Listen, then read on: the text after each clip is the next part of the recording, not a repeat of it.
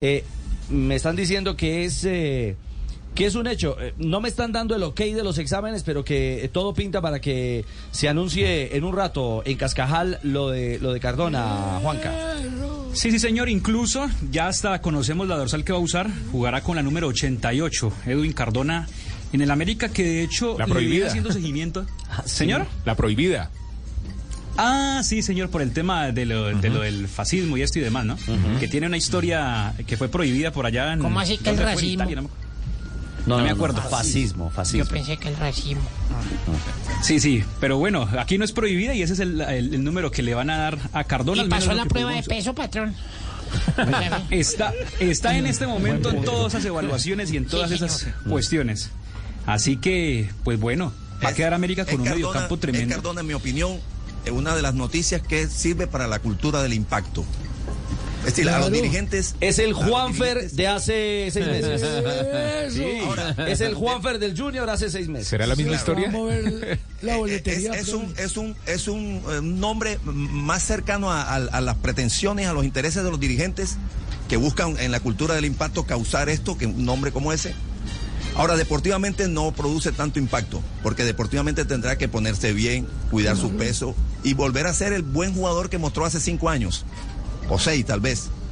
En los últimos tres o cuatro años, eh, realmente Cardona ha sido deficiente, muy, muy discreto en su rendimiento, en su profesionalismo, en su compromiso, en su peso. Entonces, si él logra este, mejorar todos esos aspectos, ya entonces va, se va a hacer coincidir el interés del dirigente y la búsqueda del técnico.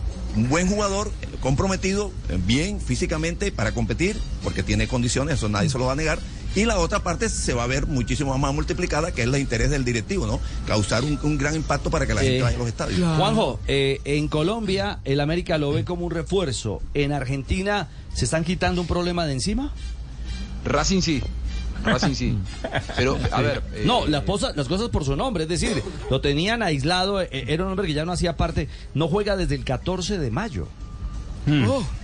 Sí, y, y les puedo Y asegurar. este año solo cinco partidos. Le dieron más oportunidades a Cardona que a cualquier otro mortal, ¿eh? Porque. Por, por varias causas. Primero, porque tanto Gago como Capria estaban enamorados del Cardona futbolista. O sea, cuando él llegó y Racing pagó lo que pagó, 3 millones de dólares para el mercado argentino, es muchísimo por un futbolista que, si bien en Boca había alternado buenas y malas, tampoco es que se iba de Boca triunfando, porque si Cardona hubiera triunfado en Boca, se iba para Europa, no se iba para Racing. Bueno, Eh, yo, yo la verdad no, pero no, no estoy eh, enamorado de, de Ca- Ca- Ca- Cardona. No, no, no, no, no, Gago, Fernando Gago. Ah, Fernando Gago es el técnico. Pensé que está... No, no, no, no, no, no, Sí, pues yo lo quiero y todo, pero no es para tanto. No, no, no, feliz cumpleaños. Ahora hablaremos. Muchas gracias. Ahora le vamos a soplar la vela. El otro, el otro producción. motivo. Richie, por, lo cual le tuvieron tanta paciencia a Cardona, es que cuando vos haces una inversión tan fuerte, una manera de eh, defender la decisión de invertir tan fuerte por un futbolista es defenderlo después, es eh, darle oportunidades porque con esta salida por la puerta de atrás de Cardona de Racing eh, queda muy expuesto eh, tanto Capria como el entrenador, que fueron los que dijeron vayamos a buscar a este futbolista que no ha triunfado en Boca, pero cuyas características aquí pueden explotar. Bueno, no explotó. Entonces lo soportaron, lo aguantaron, lo aguantaron, pero la verdad es que Cardona en Racing eh, tiene muchas más páginas oscuras que, que brillantes. ¿eh?